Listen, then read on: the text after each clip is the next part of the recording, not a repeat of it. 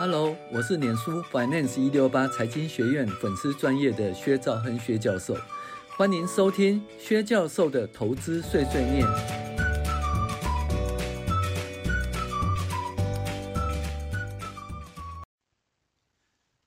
朋友，大家好，我是薛兆亨薛教授。那我们今天来讨论那个进阶财报分析第二十五集，就是所有的转投资分析。在二十四集，我们是讲那个中国大陆的转投资的获利哈的分析，现在是说的全世界所有的转投资分析。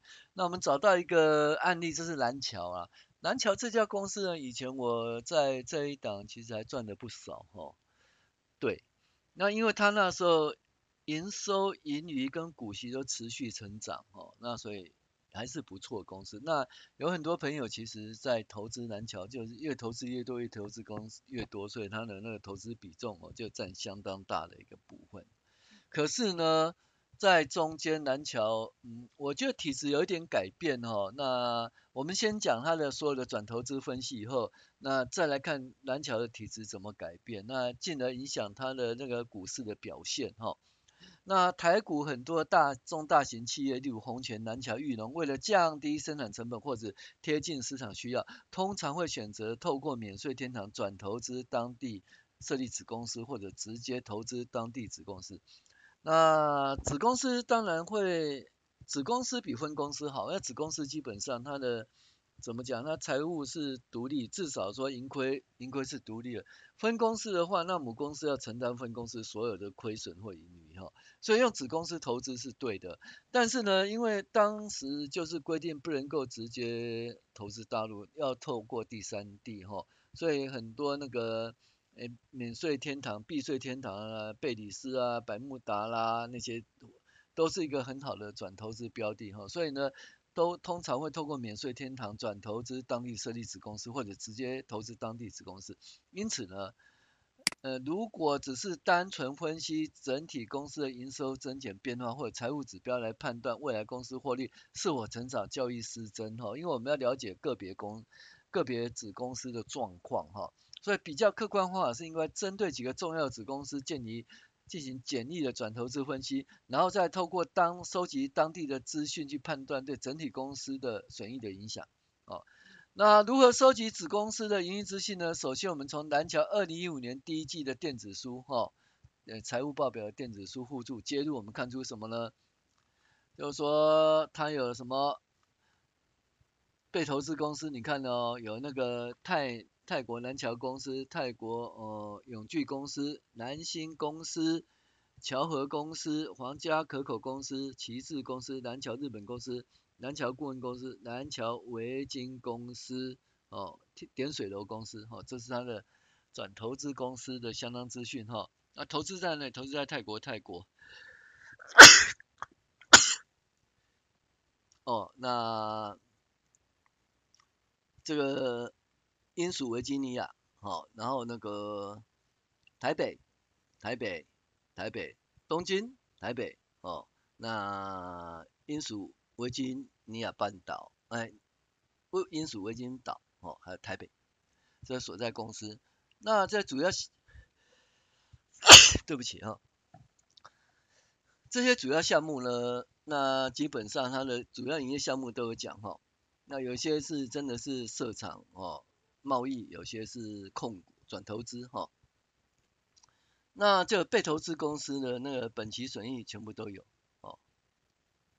那被投资跟本期损益，那本公司认列的哈也有。那你看哦，被投资公司的本期损益四二二七六，本投本期认列是七二二七六，就表示百分之百哦，百分之百投资。它认列方式也是就变成合并报表子公司、合并报表子公司、合并报表子公司、合并报表子公司哈，基本上哈。好，然后呢，那以泰国南桥子公司这家公司来讲，电电子书会叙述一百零五年呢投资泰国南桥子公司原始投资金额哈，多少？十亿，到去年底也是投资十亿，这没变动哦，股权。呃，持有是百分之百，然后账面金额是十二亿，那然后呢，这还有投资损益，还有本期本公司认定的损益哈，呃这方面哈，那其中最重要当然是被投资公司的本期损益是多少？七千两百万。接着呢，我们以那个我们继续找出南桥一百零五年半年报电子书有关泰国南桥公司这家公司的资讯，从电子书互助本呃本期损益是多少？一亿五千一亿五千七百九十万。那可能你可以看到哈，这个是什么东西呢？这是一百零五年一月到六月，哦，所以呢，你现在呢，你要知道第二季的话，你必须要什么？就是呃，第二季的损益是一亿五千七百万，减去第一季的损益是七千两百万，所以第二季是八千五百六十九万。哦，就是因为它是累积的哈，这是必须要扣掉。好，那这是我这边就先了解什么？第一季一月到三月三十一号，然后同时有第二季一到到截到二上半年哈截止的合并报表转投资损益，那告诉我们可以就是必须要去减呐哈，就是说。到本期认列的损益，哦，减去这前一期认列损益，就是第二季的损益，这是必须要的。那再来你就必须要第三季嘛，第三季减第二季就可以知道。那我们可以看到，就是说一百零五年一月一号到一百零五年九月三十日呢，这 Q 三的损益累积损益是多少？两亿两千两亿两千七百万。那两亿两千七百万减去一亿五千七百万，就是上半年呢，属于第三季是六千九百万。好，那这样的话，那那我们取得这个一百零年第一季到第三季的数字，开始把资料输入 Excel 哈，那我们就可以知道，那这里的资料呢，基本上就是你把它输入以后呢，你就可以知道它的可以画出来。你看泰国投资公司，呃，泰国南桥公司呢的投资损益，那就从那个多少，呃，一百零二年整年，一百零三年整年，一百零四年整年，可以看到它获利，呃，相当增加。然后呢，你这除了整年以外，你可以去抓它每一季的状况来做一个比较，哈、那可以看到，呃，这个持续上到一百零四年第四季呢，其实它的。获利还是都，你看它一定比它高，哦，它它也比它高。那这第三季呢，有一点衰退了，一百零五年第三季有点衰退，但是这不准哈、哦，因为它只有一季一季比较，其实不是很准的哈、哦。OK，但是呢，我们突然发现一件事，二零一六年以后呢，毛利率开始下滑。你看哦，毛利，嗯，你看哦。三七点六六七的三二三三三五三三三一二六哦，这个持续下滑。啊，二零对，在持续下滑呢，所以呢，母公司的税后净利也下滑哦。你看啊，七点四、五点七八、五点五四、五点二六、五点四、五点三九、二点七三，持续下滑。那可以看到，其实三率哈是下滑的。那那个可以看到那个三率下滑。但是呢，美股营收持续创新高哦，美股营收持续创新高。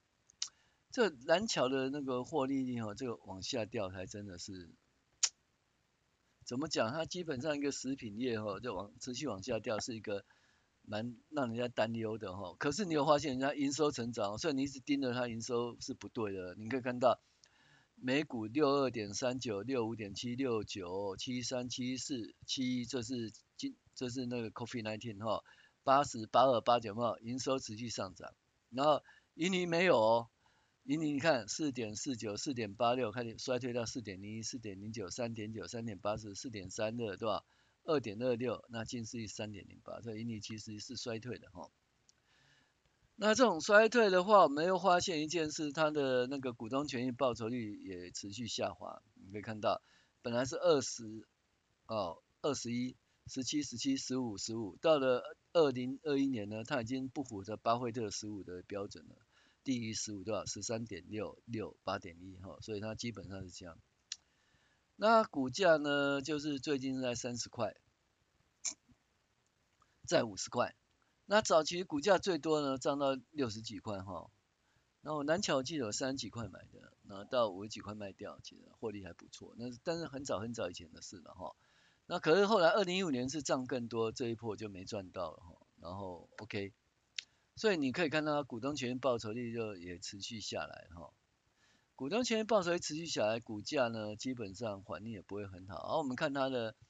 这个每股盈利与每股股利的状况哦，那你可以看到它本来是四点八六、四点零一、四点零九、三点九、三点八四、四四点三二、二点二六，那近四季是三点零八，那它过去一段时间的股息花了不是很多，你看它是不到百分之六十，哈，三分之二、三分之二，然后百分之五十左右、百分之五十左右、百分之五十左右，可是去年二零二二年的话，它花蛮多，是八十八点五。的股息发放率，那我就假设今年呢也是八十八点五，这样估的话，它每股盈余是二点七三，哦，那我们算出来的那个本利比呢，以五十以五十元来算，它本利比是十六点二，哦，倍，那殖利率是五点五倍，哈、哦，那这个部分是好，那可以看到南桥的那个营收长期趋势是往上的，哈、哦，是往上的。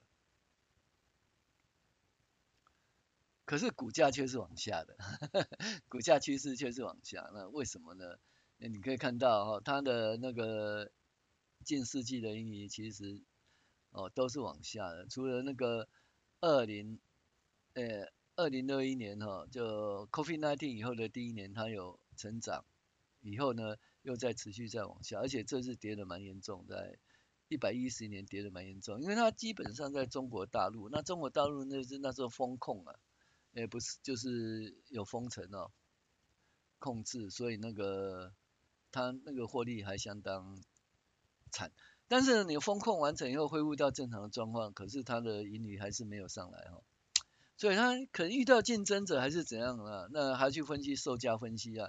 那售价分析的话哈、我们从那个呃在营收分析就会教。我们目前还是在讲资产负债表，还没讲到损益表，到时候会教这些方面。那所以蓝桥目前的状况来看的话，营收可能是持续的还在成长，哦，甚至可以看到它的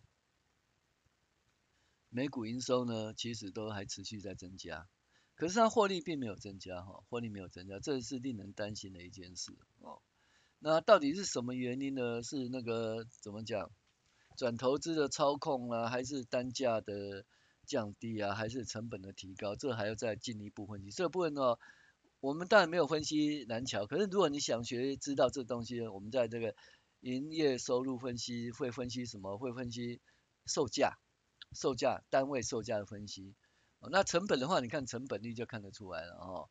那基本上成本率呢，它是呃毛利率，因为毛利率百分之二十六的成本是多少？成本是百分之七十四的哈，这个东西。那毛利百分之三十一点五，成本就是六十八点五哈，这个东西就是因为一减去成本率的毛利率了，所以你看它毛利率持续下滑，就成本率提高，呃，成本率提高，毛利下滑的原因，第一个是成本增加，然后，第二个可能是那个售价降低，这个部分就是还要再去分析。那我们在损益表分析会教大家这些东西。我们只是讲南桥的话，呃，教大家说去分析它的转投资的事业的状况，然后教大家去找出这方面的资讯，然后绘出它的那个就是转投每个转投资事业它的那个获利的趋势，啊、那然后进而了解实际的情形，那也许你会发现说，哎，中国大陆某个广州厂不好，可是泰国南桥就相当不错哦。那这个部分就大家可以去做一个仔细的一个分析。好，我们讲到这里，我是薛兆亨薛教授，谢谢您的收听，我们下期再见。